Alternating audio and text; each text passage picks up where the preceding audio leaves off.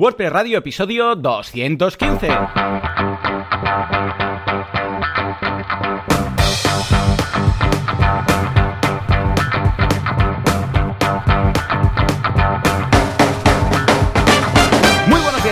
Y bienvenidos un día más, una jornada más, un ma miércoles más a WordPress Radio, el uh, programa, el podcast en el que hablamos de este fantástico CMS llamado WordPress. Eh, está muy bien, nos uh, hace muy felices, montamos cositas y, y, además da más de una que otra oportunidad de negocio. ¿Quién hace esto? Javier Casares, creador y fundador de Internet, que podéis encontrar en casares.esorg. Javier Casares, Casares, da igual, buscad las combinaciones, ahí lo tendréis. Y por otro lado, consultor de marketing online, Joan Boluda, director de la Academia de Emprendedores boluda.com y servidor de ustedes. Y parece que ya escucho que Javi está por ahí, al otro lado del cable, al otro lado de la península, casi casi. Javi, muy buenos días. Sí, sí, al otro lado de la península prácticamente. Sí, sí, sí, yo estoy en Mataró, tú estás en Durcal y nos Sí. separa, bueno, un- creo que es 800. cuatro zonas, una, una T4. creo. Sí, creo que el billete, el billete de cercanías no, No, no da de sí. sí, no da de sí. No, no, no. No, no, no lo sé, ¿eh? Si se podría. Voy a mirar llegar- lo que tardaría. Mira, voy a Google. Voy a Google. a ver, Andando. Sí, sí, no. Andando no lo sé. Venga, voy a no poner. lo sé. Sé que en, en coche son más o menos unas 8 horas, 7 horas y pico, 8 horas, que son, pues son más o menos es unos 800, 800, claro.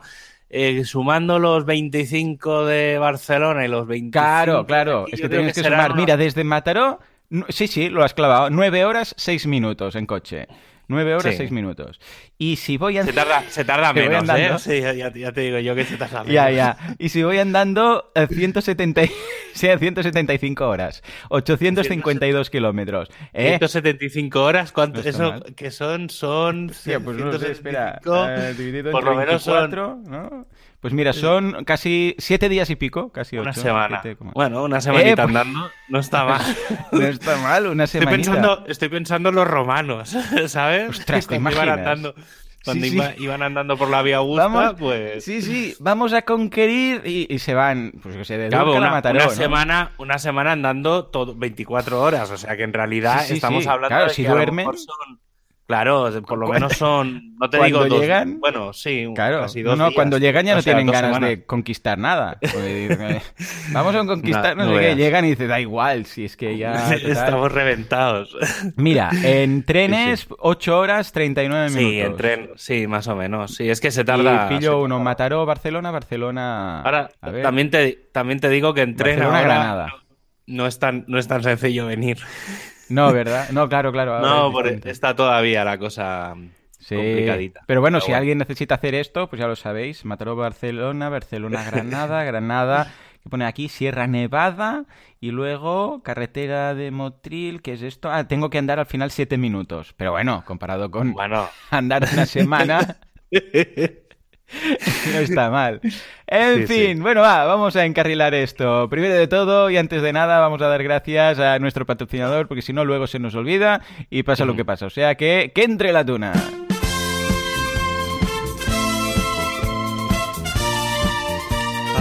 Efectivamente, y es que hay un mundo en este multiverso en el cual Durcal está justo al ladito, al ladito de Mataró. Unas cosas...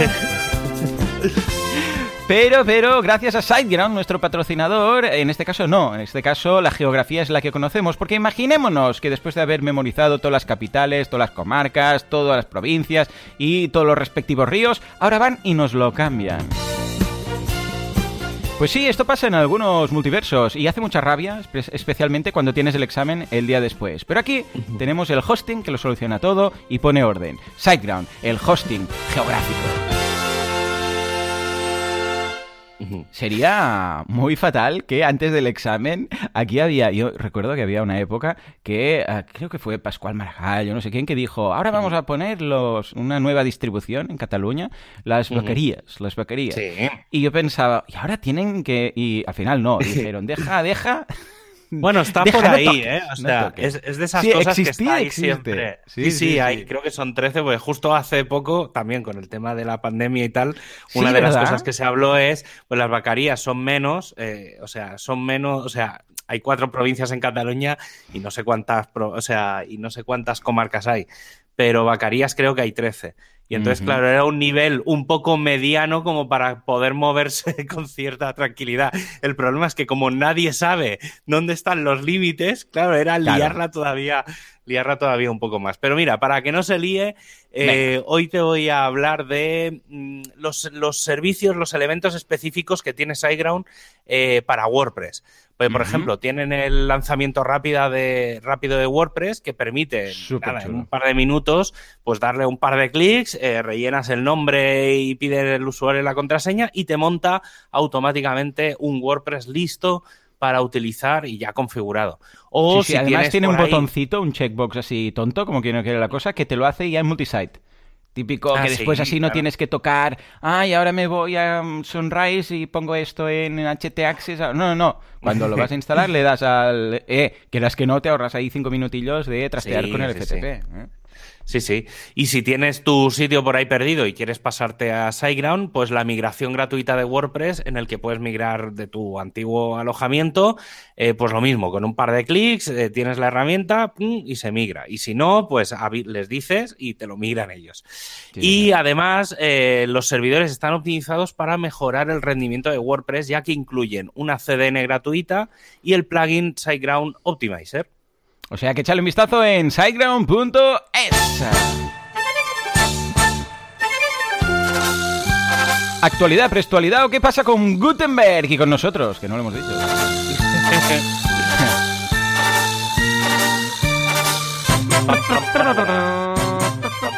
Tenemos que hacer un concierto a capela, tú y yo, en una WordCamp. yo, eh, mira, bueno, da igual, prefiero no abrir ese melón. Pero Tú y yo con, auriculares en el escenario y cantando lo que nos parece que estamos cantando bien. Sería, yo eso, eso, ¿eh? No, no es sitio para hablarlo. En algún otro podcast menos, menos temático lo comentaré, porque creo que con el, con el que tengo en el podcast con, con, Jesús, creo que no lo hemos hablado, pero yo en la radio hice una vez una cosa de esas. Y estuve como tres, tres horas cantando en la calle y tal. Bueno, ya algún día, algún día hablaremos de eso. Ostras, ¿a qué dices eh, esto? Yo tengo un episodio, lo voy a buscar, os lo dejaré en las notas del programa, un episodio de mi podcast que es Andando por la calle, rollo Milcar, y entonces voy voy hablando de, no canto, tranquilos, ¿eh? voy hablando de los negocios que voy viendo ah, por la calle. Eso me acuerdo. ¿Ves? Y, su posible digitalización y un poco de brainstorming. Y entonces voy diciendo, por ejemplo, aquí hay un dentista, ¿qué podría hacer un dentista? No sé qué, no sé cuántos. Y entonces hago pues todo un recorrido, que la gente me miraba muy raro, por cierto. Y fue muy divertido. Esto lo tengo que volver a hacer. Un día lo tengo que volver a hacer. En fin. Bueno, va, antes de entrar con la actualidad WordPress, yo por mi lado he lanzado un curso nuevo de webinars que me lo habían pedido mucho. Ya sabéis que podéis proponer los cursos en boluda.com barra proponer.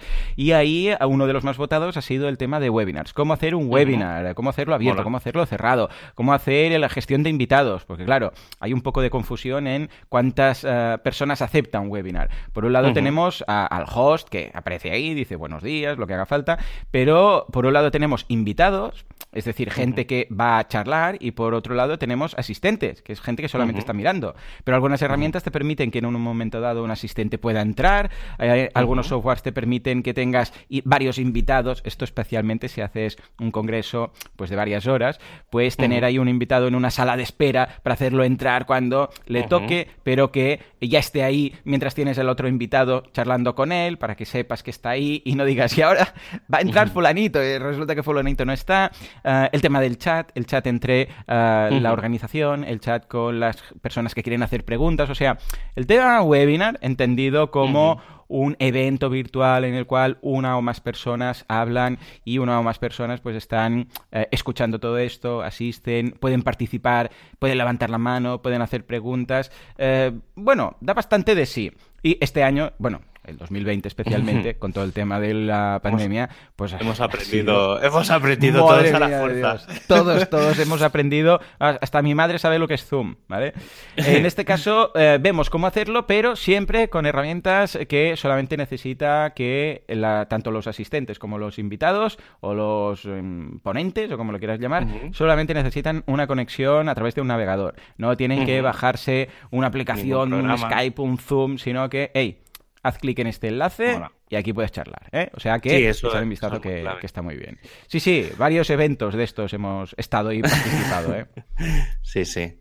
Pues yo, mira, eh, esta semana me puse, sobre todo, eh, bueno, el fin de semana estuve haciendo cositas, pues sigo moviendo, migrando la máquina de, de Yesares, estamos ahí con el Ples. Pero la semana pasada, justo el, más o menos cuando salió el programa, estaba entretenido eh, con temas de caché y optimización y bueno, algunas cositas. Em, porque, por ejemplo, una de las cosas que no se cachean por defecto en WordPress son las traducciones. ¿Sabes? Los ficheros de traducción. Los mo, y entonces, en, los mo y los po, sí. Pues eh, precisa, sí, era una cosa bastante curiosa y entonces encontré un, un pequeño plugin, sí, bueno, un mm. pequeño plugin que, que, nada, que es un fichero que se llama, además, se llama Pomodoro. Hombre, cómo no. está, está, bien encontrado el nombre. Y básicamente este fichero lo subes a la carpeta del MU Plugins y lo que hace es cachearlo en tanto en Redis como en Memcache. Digamos, si tienes activado una cache de objetos, convierte, digamos, las traducciones en un objeto y entonces las mete en memoria y obviamente no tiene que estar leyendo el fichero de traducciones cada vez. Obviamente, es increíble. Claro, no, no, no sé cómo no, ni se me había pasado por la cabeza hacer algo así antes. Y luego otra de las cosas bastante interesantes, que esto mucha gente mm, eh, lo, lo, plantea alguna vez, que es los mm. típicos plugins que hay de optimizar imágenes, ¿vale? Que esto todo el mundo acaba instalándolos. Pero es que en realidad no hace falta tener esos plugins. Obviamente hay que tener cierto conocimiento técnico. y entonces, eh, lo que planteé, bueno, esto está cogido de varios sitios, pero bueno, encontré un, un, un pequeño add-on para ¿vale? Que además luego comentaremos porque salió ya la versión nueva. Y entonces lo que, que los add-ons son como plugins o extensiones de WP una extensión, ¿eh? Sí. Entonces lo que mm, lo que haces es los mismos programas, porque al final los programas de optimización son pequeños programitas, pues hay uno para JPG, otro para PNG, otro para GIF, otro para SVG, otro para WebP. Entonces lo que haces es en el sistema operativo te instalas, ya sea Ubuntu, sea CentOS, lo que sea, te instalas los cinco o seis programitas, ¿vale? Los dejas en tu, digamos, en tu servidor y en vez de optimizar con un plugin que lo que haga es enviar la imagen fuera, no sé qué, tal, que al final ahí también hay un tema de privacidad, lo que haces es con WP utilizar el comando del eh, Image Optimize o el Media eh, Regenerate, que ese ya viene de serie con, con WP500 lo que hace es coge todas las imágenes que tienes en el media y como tienes el software esto te iba a preguntar, solamente las que están en media, ¿no? En la biblioteca. Em, puedes, puedes decirle que busque entre carpetas. Ah, vale, ¿eh? O sea, si le dices, oye, mira, todas mm, las imágenes que haya en los plugins, ¿vale? Entonces hay, comandos, ¿eh? Yo obviamente dejé el enlace a la documentación del, de la extensión eh, para que quien quiera hacer eso, pero bueno, me limité, digamos, a optimizar tal. Entonces, lo bueno es que tiene como una especie de flags para que no reoptimice imágenes, puedes decirle que elimine las originales. Está bien, es una cosa que sobre todo si tienes muchas imágenes y quieres optimizar sobre todo las, viejas, eh, puedes hacerlo. Y luego aprovechando lo que decía, aprovechando que estamos migrando mm, el ples de, de Jesús, eh, pues estuvimos mirando porque necesitaba instalar eh, para unos WordPress muy, muy, muy, muy, muy viejos, necesitaba instalar PHP 5.6. Y ya, ya, ya, ya, he avisado. He avisado. Entonces, ¿qué pasa? Que claro, eh, Plesk y cPanels y todos los paneles en general no tienen mm. acceso ya a, los, a las versiones antiguas de PHP. Entonces, claro, teníamos que instalar eh, un PHP antiguo y cómo lo cargabas para que lo puedas utilizar dentro del propio Ples. Y entonces, bueno, hice, hicimos en directo que me dice, esto lo teníamos que haber emitido por Twitch. Digo, no. Digo, no, porque estaba improvisando todo el rato. Digo, y si me ve alguien va a decir, pero este tío, ¿qué hace? sí, no, no, es que em, empezamos a experimentar y, y al final sí, sí, conseguimos. Lo que hicimos fue dejar las versiones de PHP nativas de, de Plesk y en paralelo poner versiones de, pues bueno, en este caso pusimos de la 5.6 y luego 7.3, 7.4 y 8.0. Entonces, en realidad él tiene dos versiones de PHP 8, por ejemplo, cargadas. Lo que pasa es que le puedes poner configuraciones diferentes. Entonces dije, Claro, mira, el claro. Ples que deje la suya y nosotros ponemos una específica que tengo yo para WordPress, que claro, en tus WordPress vas a configurar esta porque va a ir mucho mejor. Y obviamente iba infinitamente mejor. Y la verdad es que está, estuvo muy bien la experiencia, pues nos tiramos ahí como 3-4 horas, ya te digo, ¿eh? compartiendo ventanas Claro. y con todo y tal. Y claro, estaba como, fue como una especie de tutorial, un webinar para uno. Sí, sí, sí, sí, sí. Pero, pero estuvo bastante, bastante entretenido porque mm, nos sirvió tanto a él como para mí, nos sirvió eso, pues aprender, porque Ples no es una herramienta que normalmente toquetees. Entonces, Claro. claro. estuvo muy bien porque era como compatibilizar eh, eh, cosas, ¿vale? Entonces, se supone que Ples te dice que puedes utilizarlo, ¿eh? el PHP, pero no te explica muy, muy bien cómo. Y entonces fue un poco ese, ese y pequeño lo que se detalle aprende, de Javi, haciendo estas cosas. Sí, no, no, no. Fue, muy, fue muy brutal. Pues venga, vamos a dejar los enlaces. empezamos- ¿eh? Sí, sí, sí, dejaré ahí los enlaces por si alguien quiere revisarlos. Échale, échale Y mira. Venga, va. Nos vamos pues, hablando de- a, la, a la actualidad de. Hablando de WP CLI, eh, la semana pasada salió, no sé si fue el martes o el miércoles o no, no- no recuerdo. Eh, lo digo, digo que no recuerdo porque estuve, mm, lo retransmitió mm, Alain, lo retransmitió en directo. O sea, compartió un, no sé si fue un Zoom o algo, sí creo que estábamos en Zoom. Y, y entonces iba ahí, fue compilando el WP CLI, creando toda la documentación y tal. Y la verdad es que estuvo muy, muy, muy interesante. Iba un poco perdido, la verdad es que, porque hacía, claro, hacía un año y medio que no había versión nueva. Y sobre todo lo importante es que todo aquel que utilice WP CLI, eh, que lo actualice.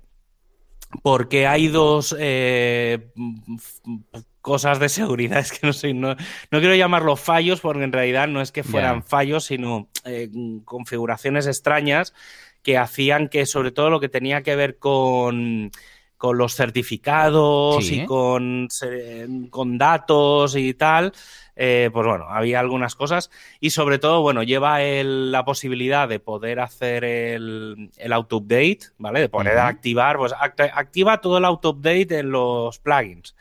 Luego el soporte de PHP 8, porque estaba dando muchos errores cuando los. Yo por, por defecto en mis máquinas está la última versión de, de PHP 8. Entonces, ¿qué pasa? Que cuando ejecutabas algún comando eh, salían errores de código. Porque, claro, habían cosas incompatibles de, de Composer y de mierdas de estas que dependencias y tal. Y entonces, eh, claro, WP CLI no estaba 100% configurado para PHP 8, aunque WordPress sí que lo estaba. Y luego, bueno, mm, optimizaciones en general. Ha- han añadido una cosa para poder, entre comillas, traducir fácilmente de ficheros Mo a Po o al revés, eh, que no, no, todavía no le he pillado muy bien qué es exactamente lo que hace. Y bueno, no sé, está bien, o sea, todo el que lo utilice, que lo utilice, ¿vale? O sea, porque que lo actualice, que lo utilice. Eh, también lo pusimos el otro día a, a- a Jesús y dijo, hizo WP plugin eh, update guion guion all, tal, y cuando se le actualizaron todos los, los plugins con un comando fue como, esto es una ¿Verdad? maravilla. Ay, sí, ay, Sí, sí. tío, es que el, el WP Clear ah, uf, te ahorra tanto tiempo. Luego, otra cosa, de, en este caso del equipo de hosting, además es una es una, un artículo y una propuesta que, que, lleva- que llevo yo trabajando con el equipo desde hace semanas, que es que mm, hemos lanzado una recomendación a las empresas de hosting Hmm. para que incluyan la extensión de internacionalización de PHP. ¿vale? Es una extensión que es el PHP-INTL de International, eh, que básicamente son una serie de funciones en realidad y lo que permiten es ayudar a, a transliteraciones y hacer una serie de funciones que tienen que ver con, con el texto, ¿vale? Sobre todo, pues, los típicos cambios de UTF a otros sistemas, eh, no sé, Ah, ese- vale. son al final fun- funciones que ayudan al tema multidioma. ¿Y Claro. qué pasa? Que, claro, eh, el equipo de. Esta es la típica pescadilla que se muerde la cola porque el equipo de Core eh, no lo recomienda, o bueno, no lo recomendaba porque no se usa. Y los hostings dicen, como en el código no se usa, ¿para qué, ¿para qué lo voy a instalar?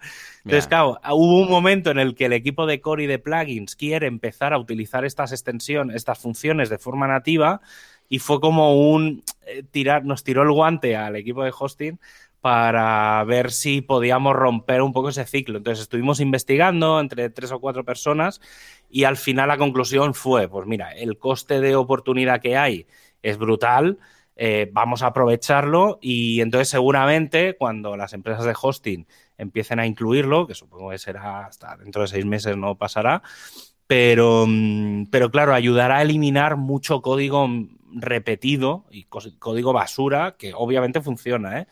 Pero claro, hay funciones que ya existen, entonces, ¿para qué las has tenido que reprogramar tú?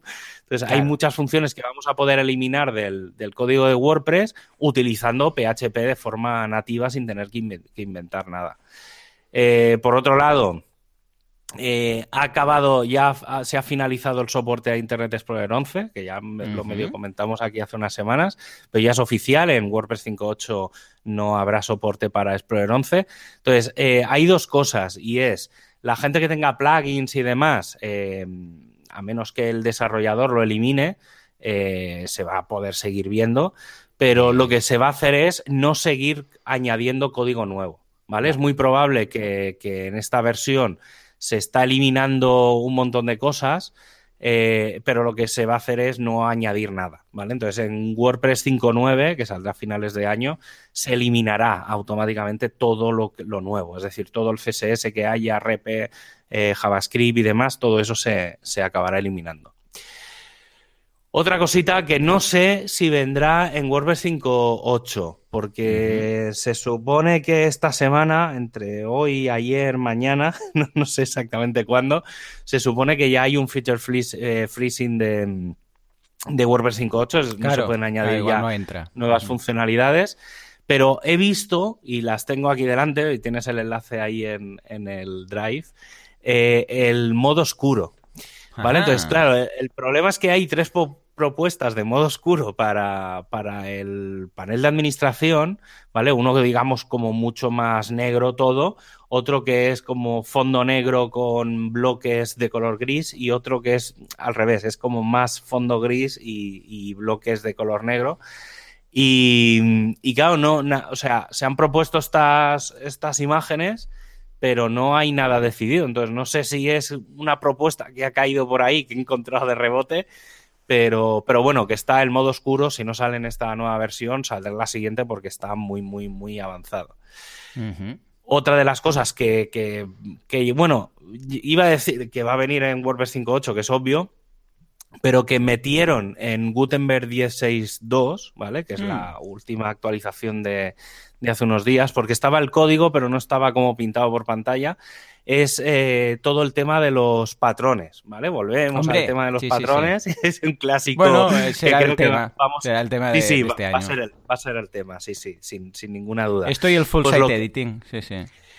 El full site editing, ah, eh, o sea, los patrones sí que los vamos a ver y vamos a escuchar porque ahora explicaré un par de cosas que van bastante relacionadas. El tema del full site editing estaba justo antes de empezar a grabar. Eh, leyendo cosas de, mm, del tema de que quieren meter, de si meter o no el 2021 Blocks en, el, la actualización en el repo, si va a venir con WordPress, y no y tal. Para, claro, porque tiene que haber alguna forma de poder probarse todo. Y entonces, claro, la única forma es meter un theme que es experimental. Entonces es como que están ahí dudando de qué va a pasar.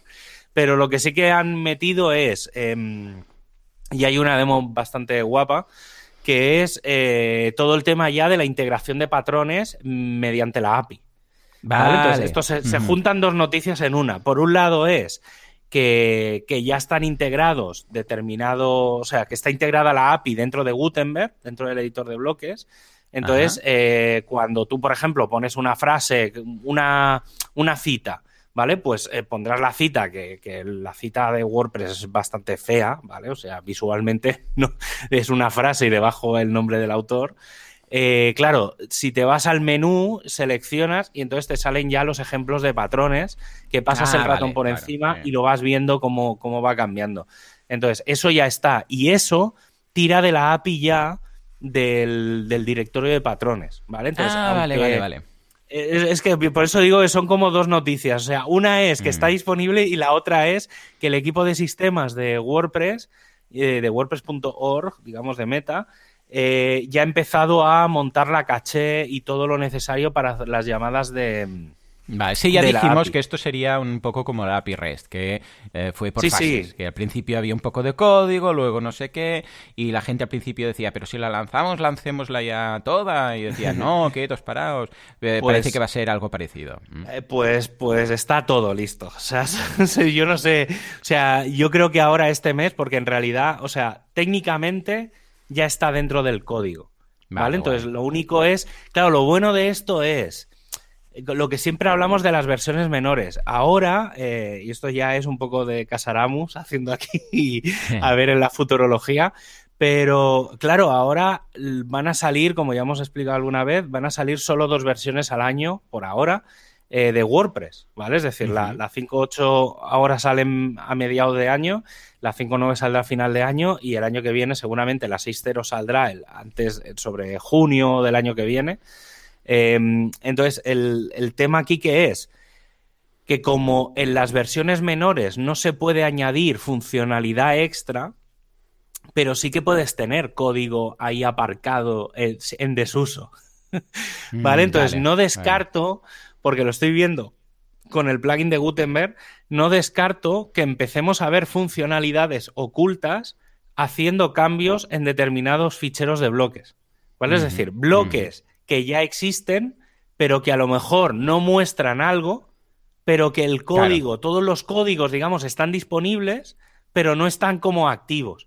Entonces, poco a poco se va creando funcionalidad en una versión menor de algo que en realidad ya lo es. Esto es algo que es la sensación que me, va que me da a mí, que va a pasar.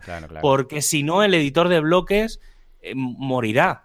Porque es que si no, no se va a actualizar. Entonces, la única forma que creo que tiene de actualizarse es que se salte un poco la regla de, que aparezcan cosas cuando no mm. toca. Porque es que si no, claro, no podemos estar seis meses con el mismo editor. O te instalas el plugin de Gutenberg o, el editor se queda obsoleto en dos meses. Entonces no, no, no tiene, no, no sé por dónde va a ir. Y luego, aprovechando también, pues el tema de mm, de que viene lo que estabas diciendo, de que viene el full site editing, el fichero experimental-theme.json, ¿vale? Que era el nuevo que se tenía que añadir en los nuevos temas. Eh, ya se ha dado el ok y bueno, ya está, está, iba a decir mergeado, combinado, supongo que es la palabra. Sí, es el tema de, las traducciones. Eh, ya oficialmente ya se debe de utilizar eh, no el experimental, o sea, ya hay que quitar el prefijo a, todo para, el tema de la retrocompatibilidad y bueno, todas las mandangas que, vienen. Eh, ya está aprobado, ya está aprobado también. o sea que, nada, que, que, ya está. O sea que el tema del full site editing entra sí o sí en, en esta nueva versión. Y luego una última yo lo llamaría curiosidad, simplemente por porque tiene su gracia, que es que va a cambiar, eh, claro, yo cuando lo, cuando lo vi dije, uy, miedito me da, va a cambiar, si yo te digo que va a cambiar el fichero wp-config, ¿qué me dices? Efectivamente, no. Es, no, no, no, están viendo, pero ya te digo, yo cuando leí el título dije, mm, ¿qué está pasando? No, lo que, va, lo que van a hacer, y es una cosa que yo también me he dado cuenta, como veo muchos ficheros de wp-config, es eh, que van a añadir, sabes que al final del wp-config hay un, una línea de comentario que pone algo happy como... blogging, no sé qué, ¿no? Eh, sí, el, a ver, ¿cómo es? Eh, that's all, stop editing, happy publishing, algo así, ¿vale? Sí, sí, algo así. Sí, ponía happy blogging, blogging al principio del todo, lo cambiaron al editing hace, hace ya unos cuantos años. Vale, entonces, eh, este texto, ¿qué pasa? Que está ahí y debajo hay tres líneas de código más. Mucha gente lo que hace es añadir eh, constantes de WordPress por debajo. ¿Qué, ah, pasa? que entonces se estropea, el, el, fichero. Entonces, lo que han hecho es añadir una línea, más o menos, todavía no está claro, pero creo que lo que va a poner es add any custom values eh, above this line. entonces, esa línea va a estar digamos, la idea es que la gente añada código entre esta nueva línea que dice, añade, a partir de aquí añade tus cosas personalizadas, pero por encima de la otra línea que dice no escribas por debajo de esto. Claro, ¿Vale? claro, Entonces, básicamente es porque, porque es que, claro, hay WordPress que han dejado de, de funcionar por precisamente porque meten código debajo. Yo, una recomendación personal, si no queréis meter código debajo, ponerlo arriba del todo. Sí, es lo, donde lo pongo. ¿Vale? Sí, que es sí, lo que sí, muchos que plugins hacen, que directamente cuando tienen que añadir un- un- una variable o, un- o una constante, lo que hacen es ponerlo arriba del todo, ¿vale? Tú puedes poner arriba todo lo que quieras, pero por debajo no, porque entonces deja de... o no funciona o no se lee, ¿vale? Porque no le ha dado tiempo a, a procesar o directamente te puede llegar a, a romper el sitio. Entonces, Súper bueno, bien todo esto. Sí, sí. Sí. Pues nada, ya lo sabéis, siempre que tengáis que poner cualquier constante o cualquier historia de config, arriba de todo, ¿eh? Porque es, bueno, Ujú. pues, tonto lo hago yo y, y, bueno, ya es más práctico si sabes que lo carga, que no hay problemas Sí. y, y nada. Pues nada, ahora sí, después de un mes o dos meses de espera, vamos a- al tema del día, por favor, Juanca, dale al botón.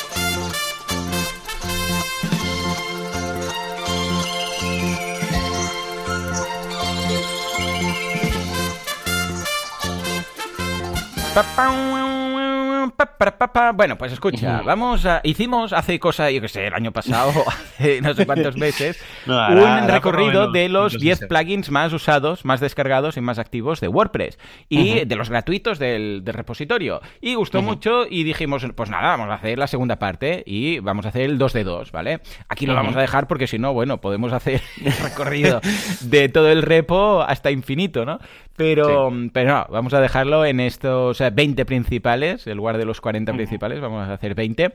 Y am, vamos a ir uno a uno y luego diremos de cada uno si, si nos gusta, si lo usamos, si no lo usamos y por qué creemos que está en ese lugar, ¿vale? Recordemos que decimos los 10 primeros, los vamos a dejar enlazados en las notas del programa. Y ahora nos vamos a la lista del 11 al 20, ¿de acuerdo? Va, vamos a empezar con uno que es de esos que tiene un poco de truco, que dices, ¿cómo Sí. es que está ahí? ¿no?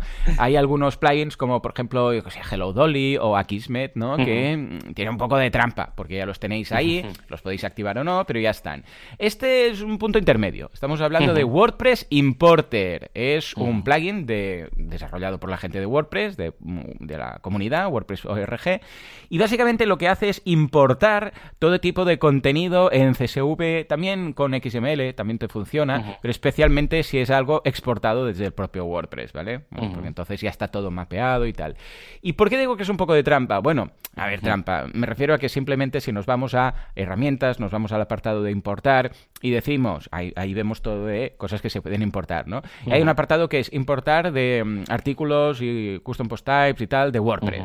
Bueno, pues si le damos ahí al botoncito a empezar, lo que hace esta función nativa de WordPress es instalar este plugin. ¿eh? O sea, lo instala y entonces, o sea, tú no has tenido que ir a plugins, no has tenido que mm, buscarlo, no has tenido que darle a activar, nada, nada. Esto te lo hace todo. WordPress, que considero que está bien.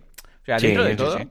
Porque no te lo mete ya de base, que está bien, aunque no te meta el plugin de base, y que tampoco, y que te facilita el tema, es decir, no te dice, bueno, ahora tienes que ir aquí, haz este paso, ahora instálalo, ahora actívalo, sino que lo, lo veo bien. A ver, que, que al final tampoco molestaría que te avise después de la importación, ¿eh? que te diga, bueno, ya lo has importado, que sepas que este plugin ya no lo necesitas, lo puedes desactivar, porque típico que importas y luego un día repasando a ver Sí, si sí. puedo hacer limpieza de plugins y dices, ostras, este plugin aún está aquí, típico Sí. migrator. Claro, cuando es un all-in-one migrator o algo, lo ves en el panel. Está ahí y, y canta mucho, además el, el- el icono es de color y enseguida lo ves, ¿no? Que por cierto, no recomiendo mucho plugins que tengan iconos de color porque rompen ahí la interfaz, ¿no? Pero, pero vamos, aparte de esto. Pero este no, este está súper oculto, no se ve en el menú y claro, muchas veces pues se te pasa, que tampoco ocurre nada, ¿eh? Pero vamos, eh, es normal en este caso pues que tenga más de 4 millones de, de instalaciones activas. ¿Cómo lo ves, este Javi? A ver, como plugin es, es una pasada porque básicamente si tienes que migrar de un WordPress a otro, o por ejemplo, si tienes que fusionar dos WordPress o cosas así, eh, lo que con el exportador, digamos, de WordPress, que ese sí que viene dentro del, co- del core, el exportar, eh, puedes sacar todos los contenidos que tienes, ¿vale? O sea, todos los posts, todas las páginas, todos los contenidos que tienes, y entonces con este, digamos, lo puedes importar. ¿Vale? O sea, con uno, Mm, digamos, puedes mm. hacerte como backups y entonces solo cuando lo necesitas lo, lo instalas. Mm, bueno, está bien que esté ahí porque quiere decir que se usa y que la gente Sí. utiliza los sistemas de migración de, del propio WordPress, que es bastante, Mm. bastante importante. Hombre, piensa que decir. antes esto era un drama del copón, ¿eh? Yo me acuerdo al principio este importador no funcionaba, pero vamos, era un horror. Antiguamente yo lo, yo lo hacía con RSS.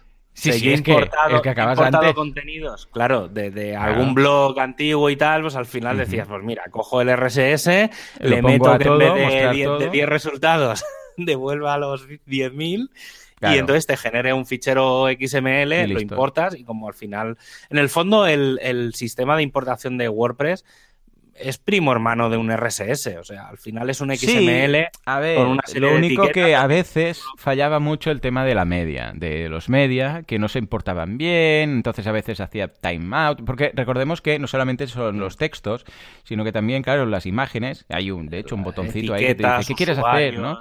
Claro, y eh, exacto, y, y después también había el tema de, mm, claro, ¿qué pasa con las imágenes? Porque si simplemente Sí. copio y pego el código, esto va a seguir buscando la imagen en el servidor anterior o donde estaba. Entonces, ¿qué ocurre? Eh, que hay la opción de descargar las imágenes Las y imágenes. subirlas para que las tengas tú en la biblioteca. Claro, esa es la gracia. Y esto cuando fallaba, pues entonces, claro, era, un- era un problema porque el cliente decía, vale, ya está todo importado, lo, lo miraba, decía, sí, sí, funciona. Luego desactivaba el hosting antiguo o lo que, o la web antigua y dejaban de verse las imágenes, ¿no? Porque las seguía buscando ahí. Entonces, claro, es un Cristo, tienes que por FTP bajar las imágenes, subirlas al otro sitio, pero incluso así eh, puede ser que te falle porque las URLs buscan la anterior. Bueno, era un poco drama, tampoco aparecía en media, porque si lo importas tú manualmente no te aparece en media. Entonces, con plugins de escaneos de folders o de, de imágenes tenías que incorporar. Bueno, un drama, un drama. Y ahora no, ahora va muy bien. Además, te pueden mapear cositas, o sea que ole por ellos. Vale, siguiente. Yoast. ¿Cómo? ¿Qué?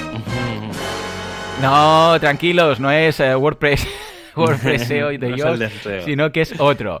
Este plugin es muy interesante porque ah, yo lo tenía antes que fuera de Yoast, luego Yoast lo compró, ¿vale? Sí. Que es Duplicate Post, ¿vale? Duplicate Post es un plugin que lo que te permite es muy, muy, muy cómodo, asquerosamente cómodo. Que de hecho, muchos plugins, ah, estilo WooCommerce o, mm, ah, ¿qué es más? Gravity Forms, etcétera, que añaden custom post types, ya incorporan el código que te permite duplicar un contenido. Imaginémonos que tú tienes un producto en WooCommerce, un, yo sé, un mailing de MailPoet, un, lo que haga falta, ¿vale? Un podcast eh, a través de PowerPress o a través de eh, Simple Seriously Pod- Podcasting. Bueno, pues la gran mayoría de estos, en el menú contextual que aparece cuando pasas por encima de los posts, eh, te aparece lo típico de borrar, yo qué sé, pues modificar, etcétera, ¿no? Claro. Que solo pasa cuando pasas por encima. Edición rápida. Pues aparece uno que es el de duplicar. El de duplicar Claro. y el de crear un, un, ah, un borrador, ¿vale? Bueno, pues esto es muy, muy cómodo, especialmente si tienes como... A ver, ahora igual, os digo algo, ahora igual con los eh, patrones, igual cambia un poco, ¿vale? Pero es muy cómodo si siempre estás utilizando una especie de plantilla para tus posts o para tus Mm. episodios. Por ejemplo, para mi podcast, pues ya lo tengo todo eh, con uno- una estructura de párrafos de esto es la bienvenida, aquí digo esto, aquí digo lo otro. Entonces, ¿qué hago? En lugar de crear un post desde cero, lo que hago es darle al botoncito, yo lo utilizo, Mm. y duplica el post y a partir de o, o lo crea en borrador, lo que queráis, y entonces ahí modificas lo que haga falta. Ojo. Ojo, porque siempre de vez en cuando se te cuela algo, por ejemplo, en la descripción o en el excerpt del post antiguo. Y entonces es cuando eh, algún suscriptor o algún oyente me dice, Joan, que se te ha colado la descripción del de Sí, ayer. ¿no? eso nos Vale. ha pasado alguna vez. Sí, o la imagen, típica imagen destacada, es, "Ay, que no la he Sí. cambiado, ¿no? Pero bueno, aparte de esto, yo creo que está genial. Ocupa muy Sí, sí. poquito, realmente es un código. Nada, lo he, le he echado un vistazo y está súper bien. Y además te permite activarlo y desactivarlo ah, en función de los custom post types. Tú puedes decir, mira, yo solo lo quiero para las entradas o solo para las páginas y tal, ¿no? Lo compró Yoast, ha añadido por ahí sus cositas y su púrpura. Pero aparte de esto, es un plugin que no he dejado de usar. Hay más que hacen algo parecido, pero este, Sí. vamos, yo estoy encantado. Ah, Javi, Ujú. ¿qué- ¿cómo lo ves? ¿Lo utilizas? Sí, no, no. En, en general, alguna vez he intentado usar de estos de clonar y de, o de duplicar y tal, pero no lo sé. Eh, Precisamente por eso que decías de a veces me dejo cosas y Sí, tal. sí, a sí. ver, si tuviera cosas muy, muy, muy complejas, yo, por ejemplo, en mi, en mi podcast no lo hago yo a mano, o sea, el duplicado porque Con, con, los bloques es muy fácil, pues seleccionas el primero, marcas el último, control, control C, pegas los bloques y ya está. Entonces prefiero ir copiando y pegando porque más de una vez la, he liado, ¿sabes? Entonces, Mm, al duplicar sí. eso de que te das, das por hecho de que cuando lo miras está todo rellenado y no te acuerdas de cambiar un número en un sitio, alguna cosa, entonces dije, no, o sea, me pasó, me pasó dos veces y dije, no, no me vuelve a pasar, prefiero hacerlo a mano.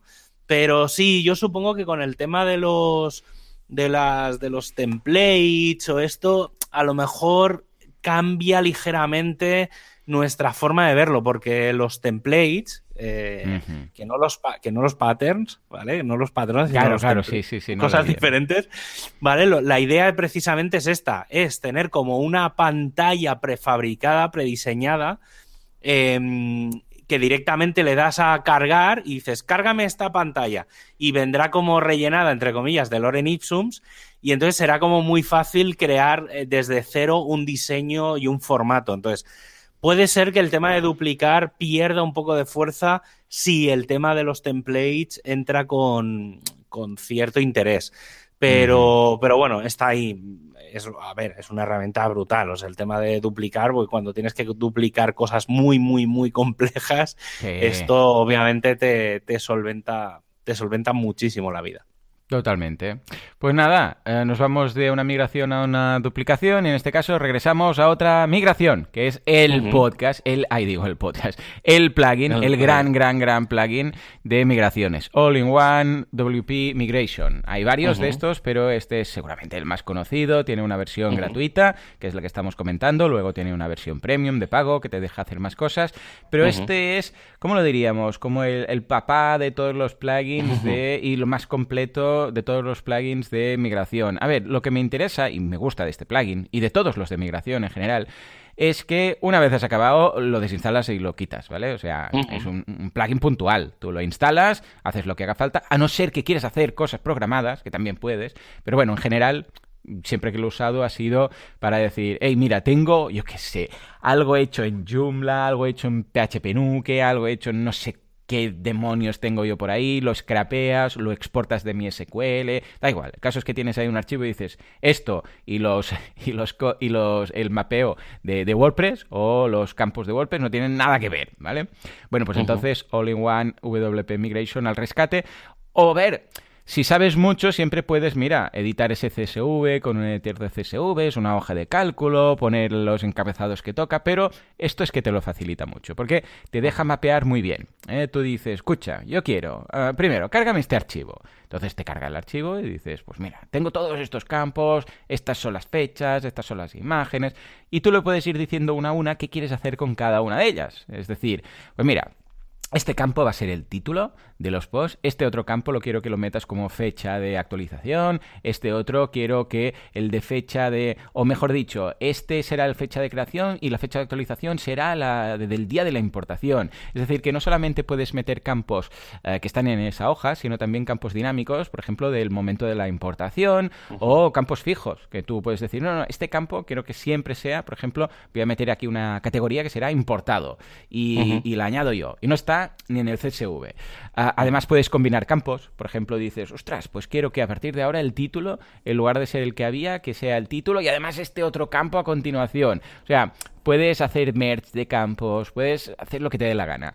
Y además, lo bueno de este plugin es que si quisieras, que esto ya es hacer un poco malabares, ah, podrías hacer que estas importaciones se hagan de forma periódica. Podrías decir, mira, ¿sabes qué? Dejo este plugin instalado y quiero que una vez a la- a- al día o una vez a la semana pille todo esto de aquí y lo meta ahí. ¿Vale? O al momento, o mm, a través de un webhook, o a través del cron, lo que haga falta.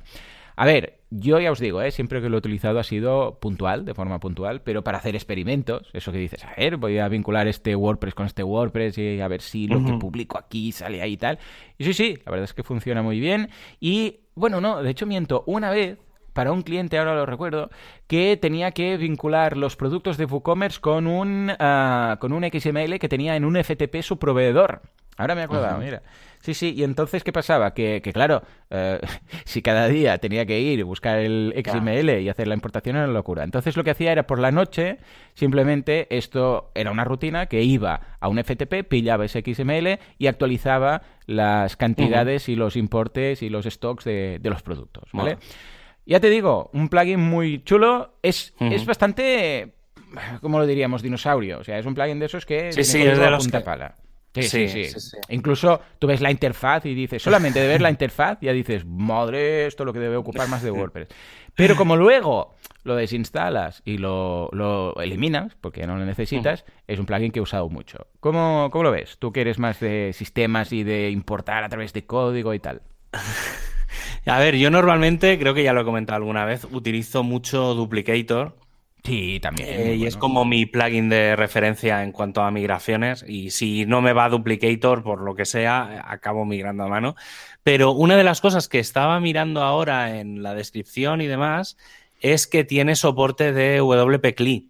Entonces, eh, me, lo, me, lo, me, lo, he apuntado para mirar porque a lo mejor se pueden hacer migraciones programáticas mediante consola. Es decir, que ejecutando tres comandos eh, tengas un listado de backups, que los puedas mover donde sea y que eso facilite mucho la vida, porque a ver, sí que es muy claro que a nivel visual, pues si tienes que andar subiendo, bajando ficheros y tal, que es un poco mierder, eh, entonces, eh, el, utilizar WP-CLI, que con comandos pues digas, oye, mira, hazme un backup de la base de datos y me lo subes a Google Drive. No sé, sí, quiero mirarlo, ¿eh? Para, para ver, porque pinta que se puede hacer y si eso se puede hacer, puede facilitar mucho determinadas migraciones. Entonces me lo, me lo quiero mirar mm, un poco en detalle porque ha cambiado bastante desde que hace muchos años me hice un poco de repaso para, para tomar un poco la decisión de qué plugin de backups iba, iba a utilizar. Pero, pero vale. bueno, es de los que se quedó, se quedó ahí, o sea, se quedaron todos un poco en,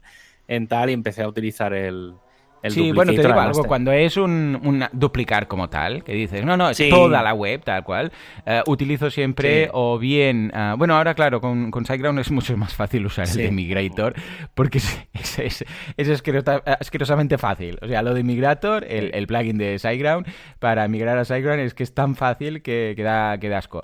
Pero si no usaba o Duplicator, o precisamente el que vamos a ver ahora, el siguiente, uh -huh. que es Updraft Plus. Fíjate, Javi, ¿Cuántos plugins tenemos aquí de migraciones y sí. de clones y de, y de, todo esto? ¿eh? Porque realmente, sí, sí, claro, podríamos pensar, hombre, a ver, es un nicho o es una necesidad puntual, pero estamos hablando de, del top 20 aún, ¿eh? Y el, el, top 10 ya vimos algunos. En fin. Pues en este caso es Updraft Plus WordPress Backup Plugin, que tiene un nombre así como raro, porque esto de Updraft, pues al principio no se entendía, pero precisamente lo que te permite es hacer backups y restauraciones. Uh, y también... Uh -huh a ver, la gente también lo utiliza mucho para, para migrar, ¿vale? ¿Por qué? Porque, claro, tú haces una copia desde de un sitio y luego lo restauras en otro. O sea, y esto uh -huh. eso se llama migración, ¿sabes? O sea que además es muy cómodo porque te permite esta, mm, este backup hacerlo donde, donde quieras. Puedes hacerlo, por ejemplo, yo lo utilizo bastante en Google Drive, ¿vale?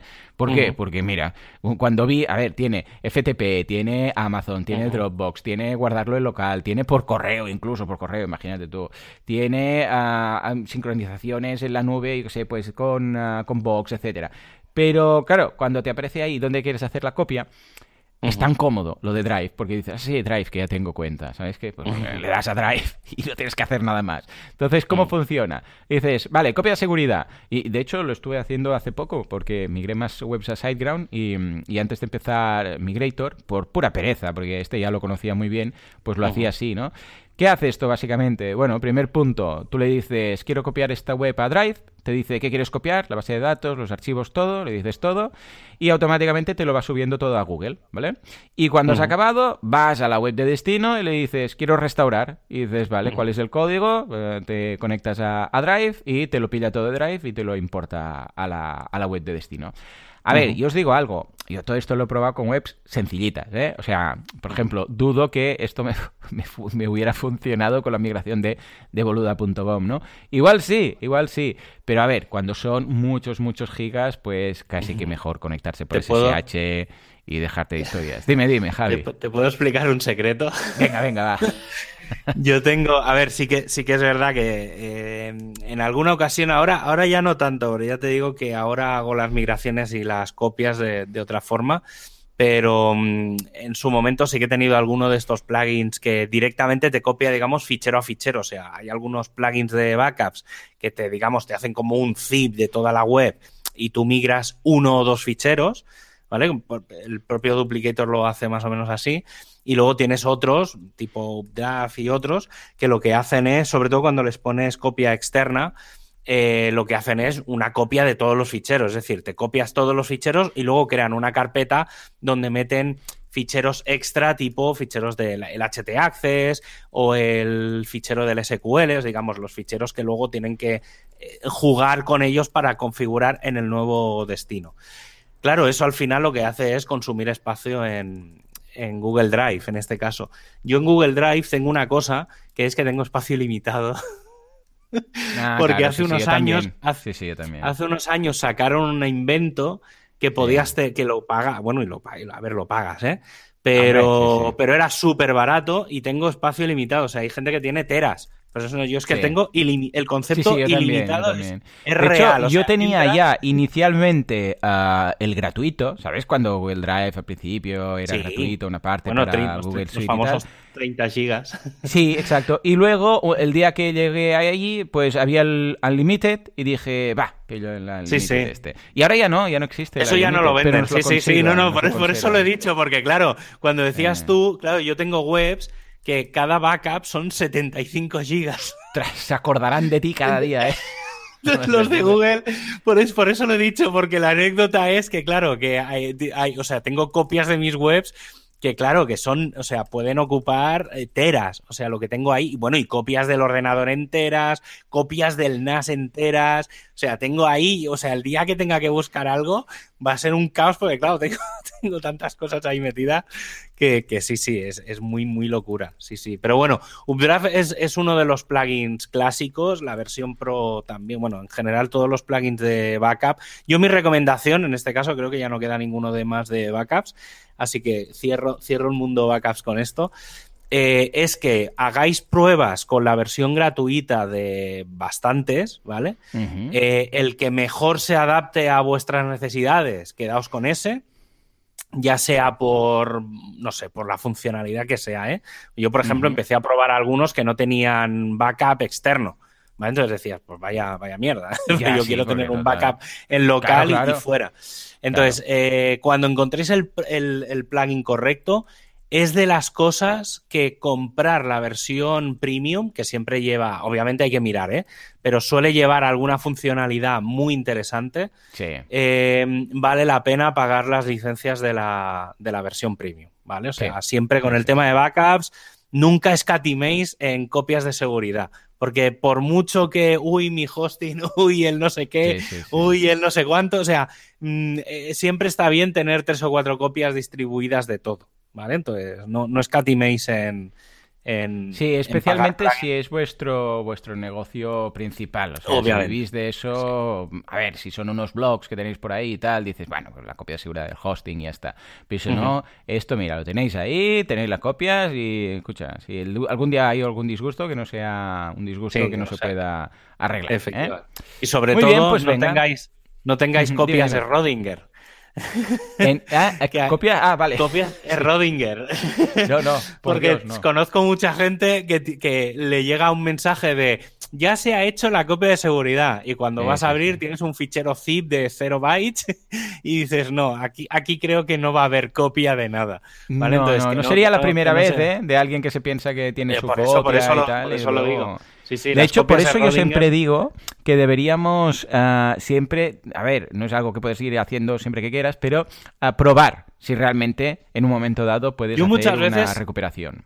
A veces digo que a veces no vale la pena ni, o sea, no, a ver, no vale la pena. Sí que de tanto en tanto hay que, hay que, hay que restaurar entero, pero a veces sí, sobre todo si viene en un zip o viene en una serie de ficheros, yo normalmente cuando viene un zip lo que hago es descomprimirlo, porque si ya se descomprime en general, se descomprime entero, en general ya funciona, y luego buscar dentro el fichero del SQL Em, y abrirlo con un editor de texto. Entonces, simplemente ve arriba, irme al inicio, irme al final, ver que obviamente todo lo que hay más o menos me suena a SQL y con eso en general ya me quedo tranquilo, sin tener que hacer el ejercicio de restaurar, que obviamente es un coñazo eh, monumental, porque cuesta, o sea, restaurar un mm. sitio no es, no es trivial. Entonces, simplemente viendo que más o menos los ficheros están, el zip se descomprime, y que el fichero del SQL dentro de lo que hay es lo que tiene que haber, porque vas viendo ahí contenidos de post, de imágenes, de tal, con eso te quedas bastante tranquilo. Y luego mm. sí, una vez cada X meses, pues hacer una restauración, aunque sea en otro dominio, en un subdominio de pruebas, en algo, simplemente por ver o por tenerlo sí, sí. sí, yo lo recomiendo. ¿eh? En el, tengo un curso de temas de copias de seguridad y de WordPress y tal, y ahí lo vemos. Y siempre digo, ahora vamos a hacer la restauración, porque si no te fías, te fías, y luego el día que pasa, el hosting dice, ah, no, no se estaban haciendo bien. Ah, no, pues, pues, pues muy bien. Pues ¿ahora qué? A ver qué lo arregla. Entonces, lo que en alguna ocasión he recomendado es, por ejemplo, mirar a qué hora se hace la copia de seguridad del hosting, pues normalmente es por la noche y tal, y un día por la mañana, que, a ver, esto también es que depende de cada caso. Pues si tienes un negocio que está... Sábado no podía hacer. Claro, pero si, por ejemplo, pues tienes un blog y tal y dices, hombre, a ver, no tengo comentarios cada hora y tal, pero me gustaría conservar esto si algún día ocurre algo, pues nada, hacéis a primera hora de la mañana una restauración y veis si ha funcionado, ¿no? Más que nada porque si se tenía que arreglar algo en el futuro, pues escucha, que no nos lo encontremos cuando hemos perdido los datos. En fin, venga, nos vamos al siguiente, Monster Insights. Eh, Monster Insights es Google Analytics. Esto antes era de Yoast, lo compró la gente de... De Said Walkie, que, es la gente que está detrás de WP Forms y otros. Y básicamente es el plugin de Analytics de, integrado en WordPress. ¿eh? Es el típico plugin que te hace todo. Te, te, pone el tracking, además en el dashboard pues te muestra algunos datos de Analytics sin, sin tener que ir a Analytics.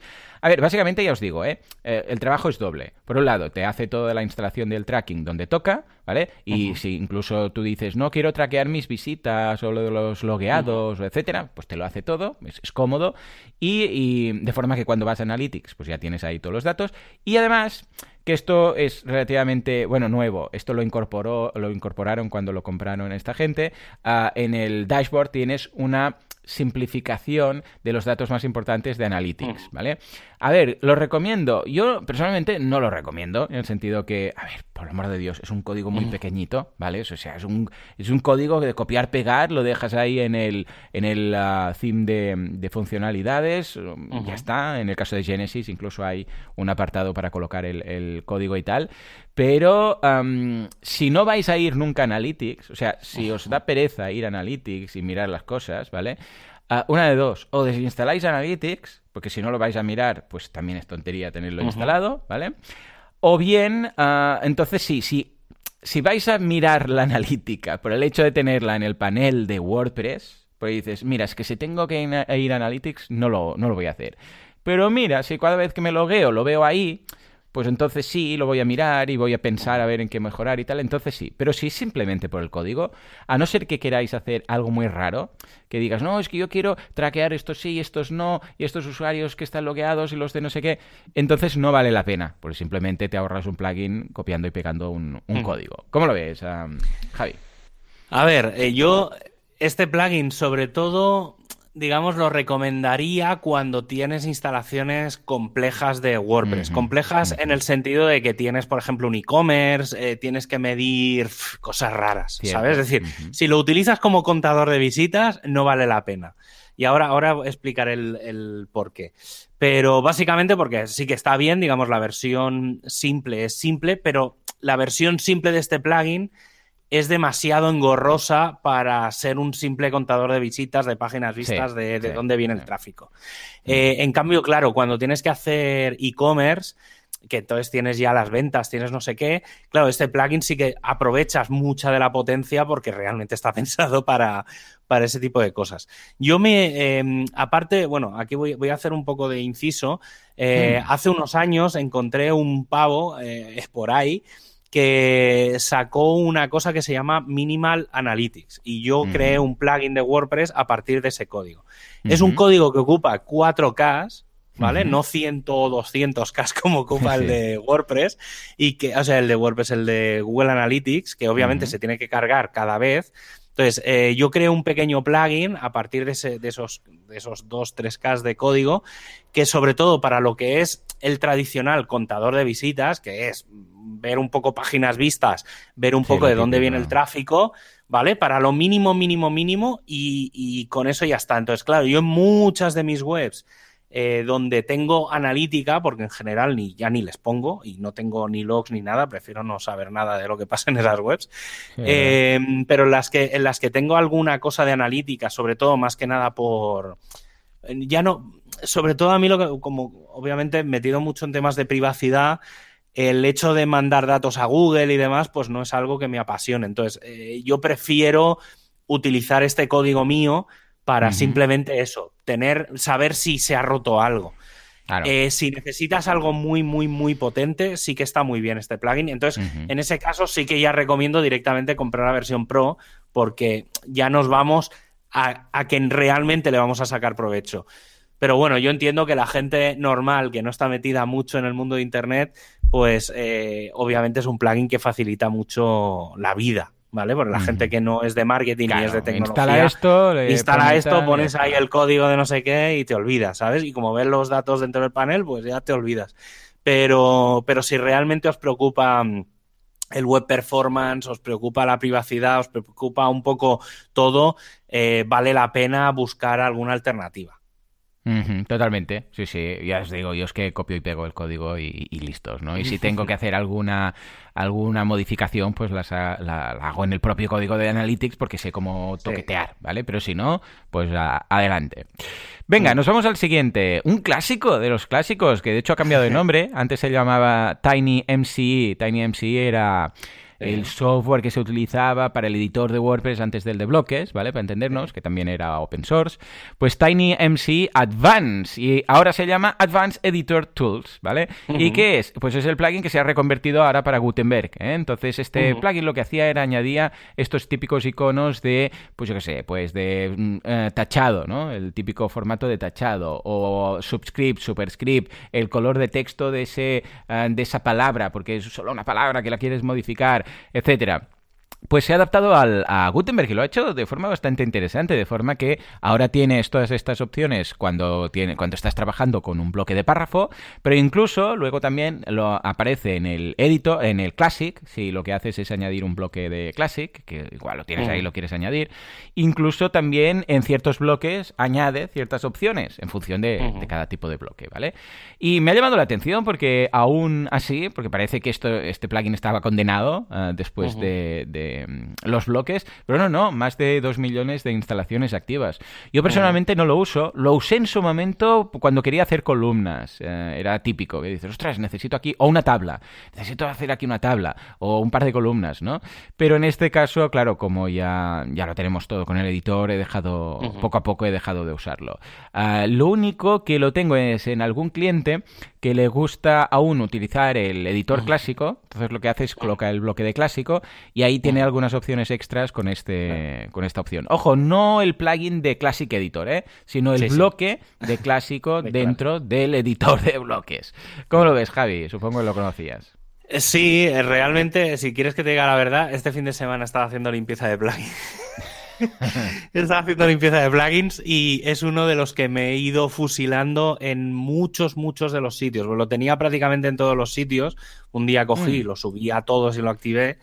Y, poco a poco, según ha ido avanzando Gutenberg, eh, el plugin de Gutenberg y el editor de bloques en general, eh, al final, ahora mismo a lo mejor en algún sitio en concreto por alguna cosa que me facilite la vida lo dejo, pero lo he acabado eliminando, pero es porque no le saco provecho. Y al final... no sé, por lo del superscript, el subscript, eh, cambiar el color del texto. Al final, muchas de estas cosas poco a poco han ido viniendo en el core y al final lo he ido quitando. A ver, también hay que decir que es un plugin de, de Automatic y que, obviamente pues tiene, tiene, cierto peso. O sea, ellos lo, sobre todo lo tienen en WordPress.com y, entonces, pues claro, tienen, es como darle la facilidad a todo el mundo a tener funciones o elementos que por norma general no, no están muy visibles. Están disponibles, pero no muy visibles. Y básicamente lo que hace es añadir menús y tal. Pero bueno, ahí está, no muy bien, o sea, está muy bien, ¿eh? O sea, si realmente te mm. dedicas a, a escribir y a publicar mucho y tienes que hacer muchas pijaditas de cambiar colores, marcar, no sé qué, está muy, muy bien. Pero bueno, yo al final, ya te digo, ¿eh? poco a poco lo he ido dejando porque no, no, no le sacaba provecho, claro, básicamente. Sí, totalmente. Lo mismo, lo mismo digo.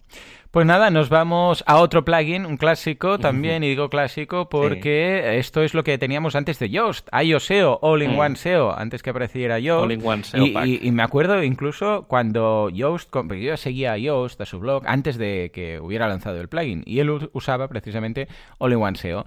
Y en un post dijo, estoy pensando en hacer un plugin yo, por mi cuenta de SEO, porque este All in One tiene demasiadas cosas. imagínate, imagínate, y ahora él ha hecho lo mismo, ¿no?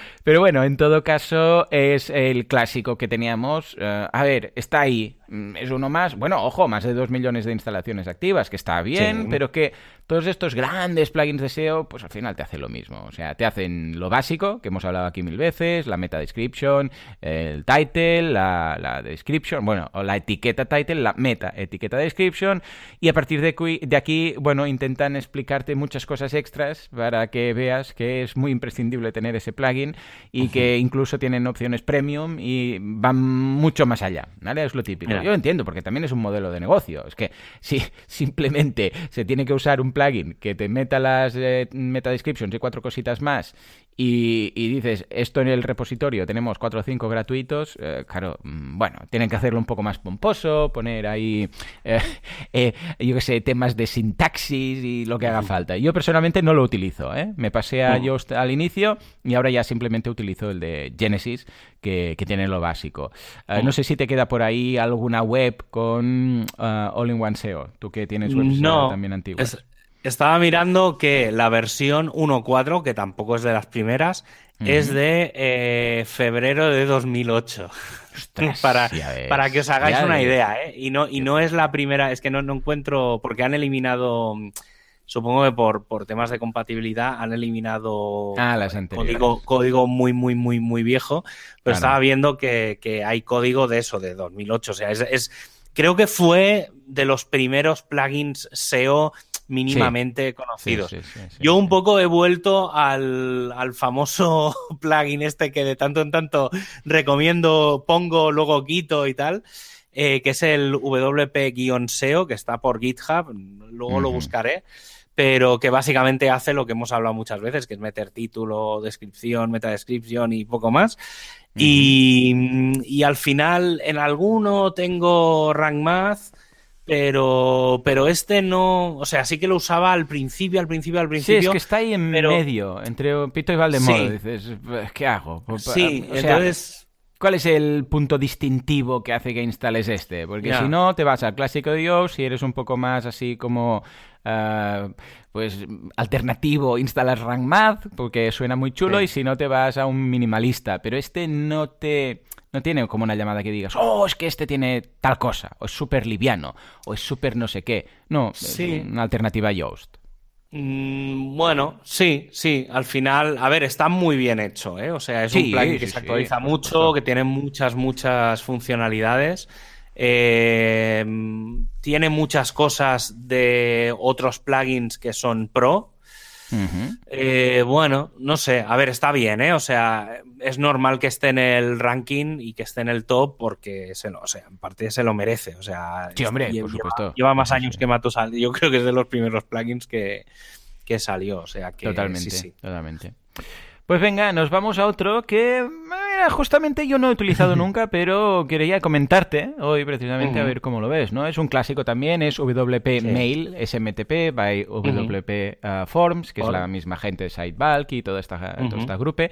Y básicamente lo que hace esto es que, a ver, cuando alguien, vamos a ponernos en situación, cuando alguien envía un formulario a través de, o mejor dicho, cuando nuestra web envía un mail, que puede ser porque alguien, por ejemplo, rellena un formulario y nos llega, típico formulario de contacto, o alguien se da de alta y nos llega un mail y dice, hey, alguien se ha dado de alta, incluso le llega un mail a esa persona diciendo bienvenido, etcétera, etcétera.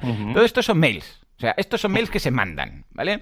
Esto quiere decir que es lo mismo como si ahora voy a Gmail y mando un mail a Javier, ¿vale? O sea, recibirá un mail. Bueno, pues en lugar de mandarlo yo a través de mi Gmail, pues se manda a través del propio servidor. ¿Que lo mande Gravity Form? Pues vale. ¿Que lo mande WordPress por un cambio de contraseña? Pues vale. Pero son mails que se envían. ¿eh? Entonces, claro, estamos acostumbrados a decir, no, no, mail lo manda pues Gmail o Outlook o Eudora para los más antiguos, ¿no?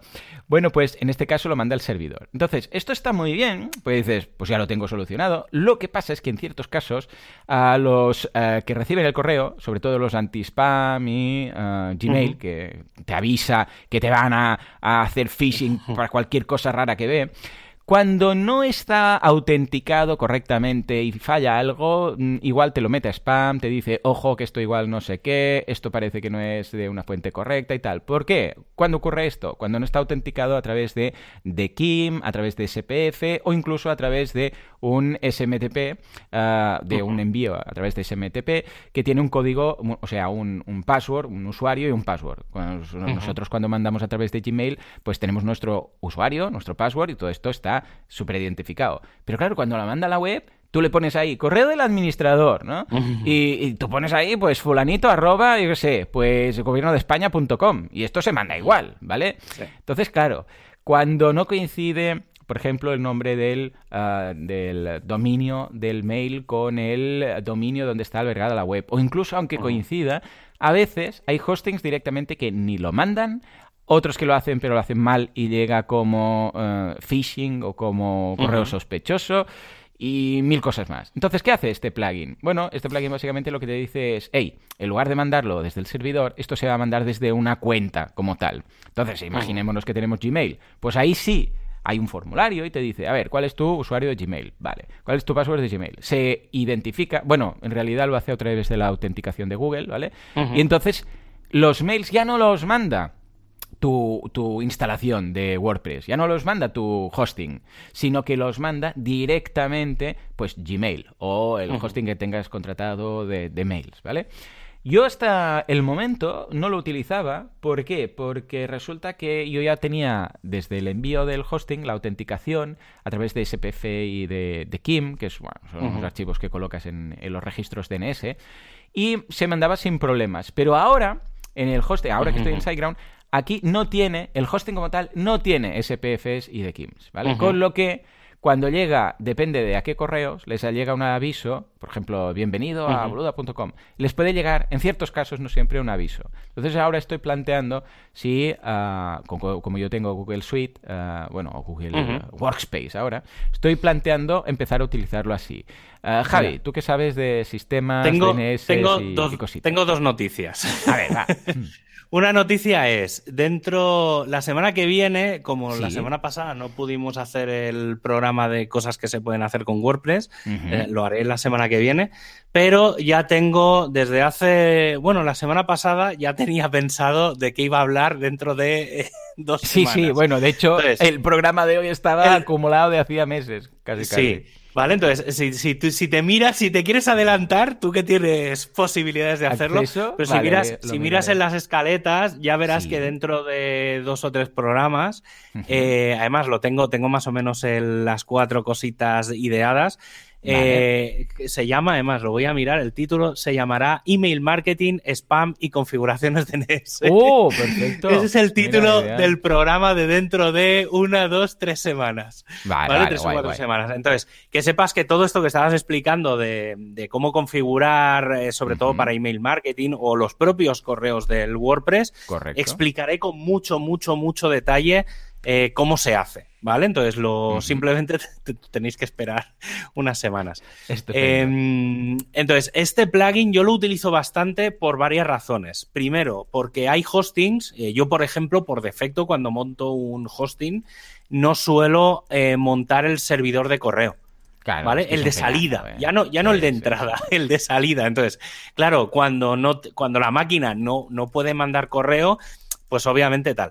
Sí que es verdad que WordPress lleva bibliotecas de, como la del PHP Mailer, que lo que te permite es, eh, aunque el servidor de correo no esté instalado en el servidor, que el propio PHP, vía programación, eh, sepa crear un correo, ¿vale? Al final, como siempre decimos, un correo no deja de ser un fichero de texto plano, por muchas imágenes y por muchas cosas que lleve, es un fichero de texto plano.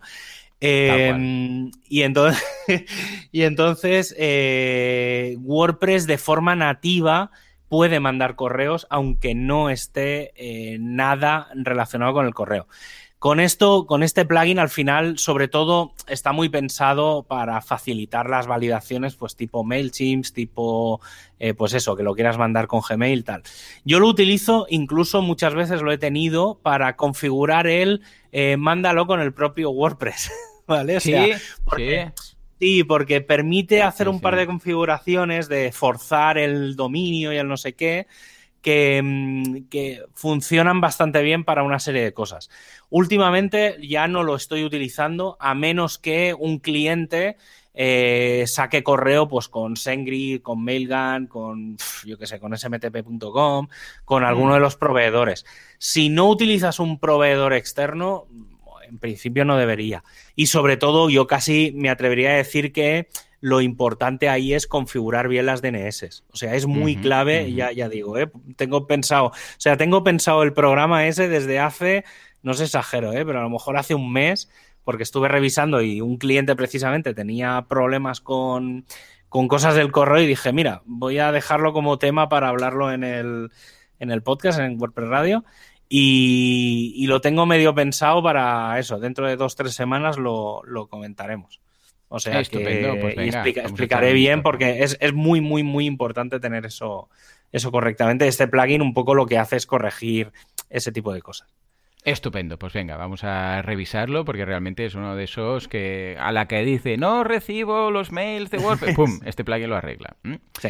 Pues nada, XML Sitemaps, un clásico que no entiendo aún por qué está aquí, porque más de 2 millones de instalaciones activas cuando esto ya lo hace WordPress, ¿vale? Antes sí, tenía sentido, incluso para complementar con un plugin eh, muy liviano de, SEO, pero en este caso, pues bueno, es un plugin que genera un XML. Eh, está ahí, supongo que por desconocimiento, pero no vale la pena tampoco insistir a ver, más, ¿no?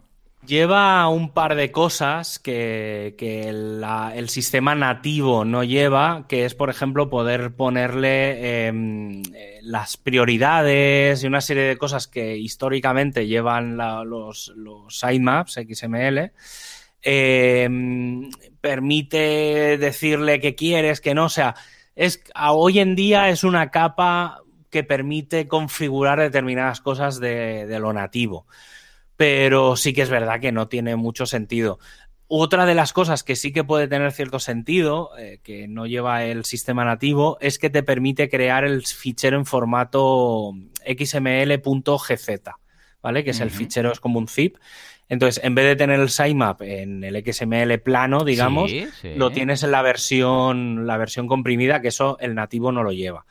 Eh, bueno, sí que es verdad que este plugin hasta hace nada tenía mucho, mucho, mucho sentido. Totalmente. Desde que WordPress de forma nativa lo lleva, pierde el sentido, pero si realmente para ti es muy, muy importante el tema de los XMLs, sí que puedes sacarle alguna cosita mm, extra que no lleva el, nativo. Claro. está bien tenerlo ahí ya está. O sea, pero bueno, sí, sí que es verdad que yo creo que poco a poco ese plugin acabará, acabará desapareciendo. Sí, seguramente. A ver, si miro las descargas, ¿cómo está el tema? A ver, vista avanzada. Pues, ha bajado un montón. Pero se desde, a ver, sí, sí, desde 15.000 hemos pasado a 4.000. Sí, sí, va, está. Veremos que poco a poco va desapareciendo, sin duda. Mm. Mm. Y nos vamos al último, el 20, el número 20 del listado, que es WP Super Caché. ¿eh? En este caso, un plugin más de caché. No entraremos en el mundo del caché porque ya lo hemos hablado largo y tendido en este, este programa. En este caso, lo único a destacar es que es el de Automatic. ¿eh? Es propiamente un, plugin. Automatic, no WordPress, no la fundación, sino Automatic. La empresa. Que esto, es, que esto es un Cristo. Esto es como la Trinidad y el Espíritu Santo, pues WordPress también, tenemos lo mismo. Eh, y en este caso, vale, pues también un, plugin más. O sea, de caché, está detrás WordPress.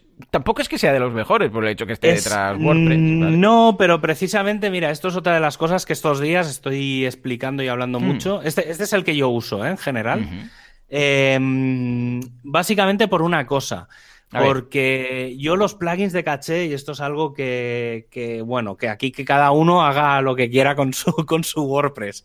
Pero yo, ya sabéis que yo siempre que os hablo de cachés, eh, hablo de varias capas de cachés, ¿vale? Y el otro día, por ejemplo, estos días atrás lo hemos estado hablando nosotros largo y tendido. Entonces, yo soy de los que prefiere tener eh, varios plugins de caché y que cada uno active y configure lo suyo. Entonces, tengo pues uno para Redis, en este caso para el tema de la caché de objetos, tengo uno del op caché para el tema de la caché de PHP y para lo que es el la tradicional eh, caché mm. de la que todo el mundo mm. habla, utilizo este. Básicamente porque este lo que hace es activa la caché nativa de WordPress, de página, y eh, permite hacer unas pocas configuraciones. ¿Vale? Entonces, esas pocas configuraciones son suficientes como para esto. Entonces, yo los plugins monstruos de caché, a mí es que, uf, me, no. Y todo el mundo, ya digo, ¿eh? estos días, sobre todo hay que saber configurarlos. Y entonces, estos días que he estado haciendo alguna prueba, también, por ejemplo, con, con Yesares y tal, que él no, recuerdo cuál utilizaba, y le dije, mira, digo, ahora que estamos en plena migración y tal, digo, si quieres, vamos a hacer el antes y el después. Digo, haz una serie de, de, análisis de estos de PageSpeed y no sé qué, o como se llame ahora. Digo, háztelos en el servidor viejo, digo, y déjame que lo reconfigure todo en alguno de tus dominios. Hicimos el cambio y dice, joder, es que no tiene ni punto de comparación.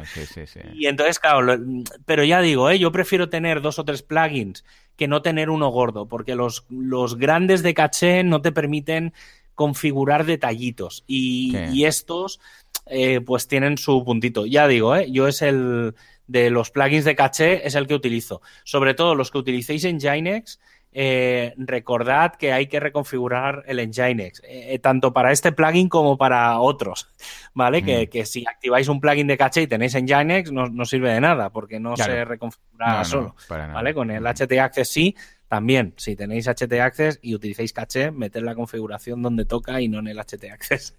¿Vale? Para utilizar. Buscad el programa que hablamos de caché, que todo esto ya lo explicamos. Mm, y siempre mirad, uh, preguntad de vuestro hosting también, ¿eh? que la gran mayoría que tengáis hosting compartido, típico y tal, preguntad de vuestro hosting, porque igual tienen, como el caso de SiteGround, pues uno propio o bien os van a recomendar alguno, ¿vale? Eh, y os van a decir, hombre, pues mira, mm, mejor este, ¿vale? Porque es el que sabemos que no tiene problemas y tal, ¿eh? No digo que todo el mundo tenga el suyo, todos los hostings tengan el suyo propio, que es una, por, desde mi punto de vista, una jugada interesante por parte de SiteGround, porque así se ahorra ningún tipo de problemas, ¿no? Pero eh, algunos pues te van a decir, mira, este, incluso igual tiene algún tipo de documentación de cómo ah, configurarlo. O sea que, antes de nada, preguntar, preguntar al hosting. Bueno, pues nada, ahora sí, finalmente hemos acabado este listado de 20 plugins y nos vamos rápidamente, raudos y veloces, a la comunidad WordPress.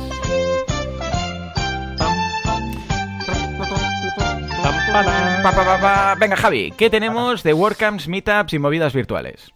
Pues mira, dentro de dos semanas, es que estaba mirando que no sé ni en qué día vivo, pero dentro de dos semanas sí, porque ya estamos a finales, bueno, queda esta semana que es la última de, mayo, entonces la siguiente no, la siguiente, eh, entre el 7 y el 9 de, junio, eh, tenemos la WordCamp Europe, eh, tenéis ya las entradas disponibles, no sé si han publicado ya el programa, que no lo he mirado pero si no, deberían de publicarlo ya esta, esta semana. en europe.workcamp.org. Tenéis las entradas, tal. No va a haber Contributor Day. Eh, no sé muy bien por qué. Eh, pero bueno, van a hacer una cosa alternativa. No sé. Va a ser un poco diferente, creo que este año. Pero bueno, a ver cómo, a ver cómo lo plantean. Y luego, eh, así como una cosa, bueno, hay, hay otras WordCamps más, pero así en español, entre el 24 y el 26 de junio allí por San Juan. Eh, tenéis la WordCamp Cochabamba, eh, que es la primera WordCamp que se hace en Bolivia. Y bueno, ahí está. Tenéis cochabamba.wordcamp.org, podéis entrar y, también, ¿no? Creo que todavía no tienen. Bueno, no lo sé, por entrar esta mañana y, no, no me he fijado si estaba ya el programa o no, pero bueno, podéis mirar porque seguro que, que tienen ya toda la, toda la información. Y a nivel de meetups, pues mira, hoy miércoles 26 tenemos la en WordPress Granada, tenemos la introducción a Gutenberg. Eh, no sé si dará tiempo al, a que escuchéis, acabéis de escuchar el podcast y no haya acabado ya la, la mitad, pero bueno, seguro que como conozco a los de Granada, la publicarán en WordPress TV, la charla la da Juanca. Em, mm. no, el, no nuestro Juanca, sino ah, otro, Juanca, Juanca Díaz. Em, luego, el mañana jueves 27 tenemos cuatro meetups. Una es de en WordPress Irún, que van a hablar de plugins, de plugins secretos. En WordPress Cartagena van a hablar de contenido visual, en, sobre todo en redes y demás. En WordPress Griñón van a hablar de cómo producir eh, más de 400 episodios entre WordPress y podcast y demás. está bien, porque es una persona que lleva publicando desde hace mucho tiempo.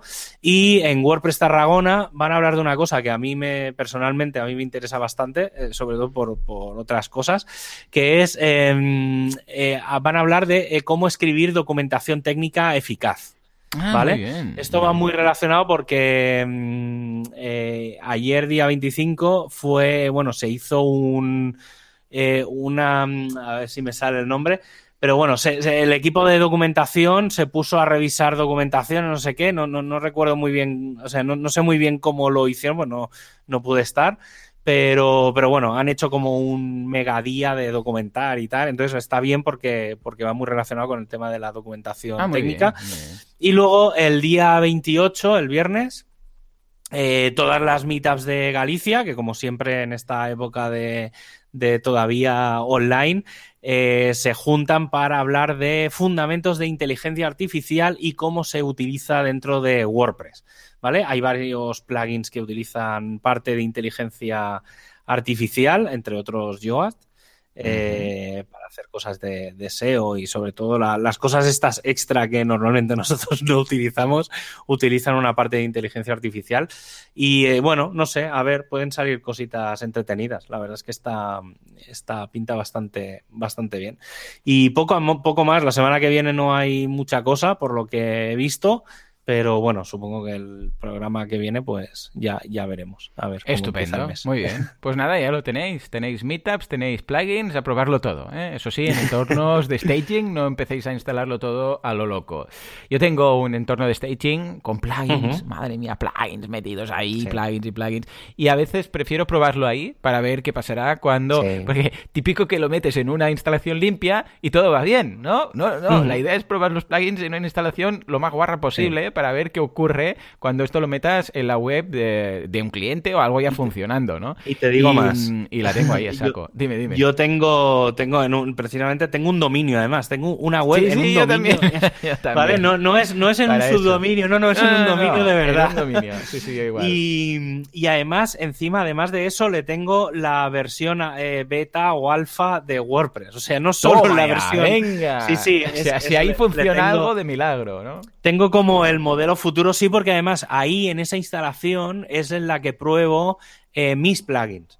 ¿Vale? entonces, claro, mis plugins, eh, claro, porque así como tengo la instalación, digamos, futura, eh, claro, pruebo que mis plugins funcionen, no den errores. En esa, pues tengo el debug en on y entonces salen todos los errores por todos sitios. Es la que tengo el PHP ultimísima versión o la beta de la siguiente versión. O sea, lo tengo precisamente para, para trastear un poco, es eso, que es que si no, no, no, no, sirve para nada. O sea, tener una versión normal no, no aporta nada. Y sí, sí, tengo como 20.000 plugins ahí metidos. Sí, sí, es una locura. Eso que dices, venga, vamos al lío, métele en el, en el tinglao a ver si funciona. pues nada, señores, en principio, si no petamos nada y no hacemos estas locuras con wpradio.es, pues estaremos eh, dentro de una semana aquí, dentro de siete días. Muchas gracias por vuestras valoraciones y nos escuchamos, nada, el eh, miércoles que viene. Hasta entonces, Adiós.